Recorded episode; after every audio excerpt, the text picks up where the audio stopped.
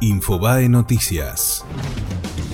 Comienza el juicio contra Cristina Kirchner por supuesto direccionamiento de la obra pública. El proceso transcurrirá en paralelo a la campaña electoral. Para cuando el tribunal tenga que decidir si es culpable o inocente, puede ser un veredicto con una Cristina Kirchner senadora o vicepresidenta. Es la séptima vez que se juzga a un expresidente en 11 años.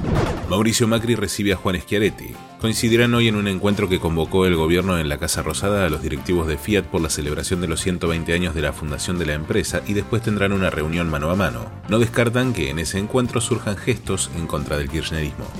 Luis Almagro criticó la mediación de Noruega en Venezuela. En una entrevista exclusiva con Infobae, el secretario general de la OEA aseguró que esto no es un conflicto entre dos partes, sino ver cómo se sale de una dictadura.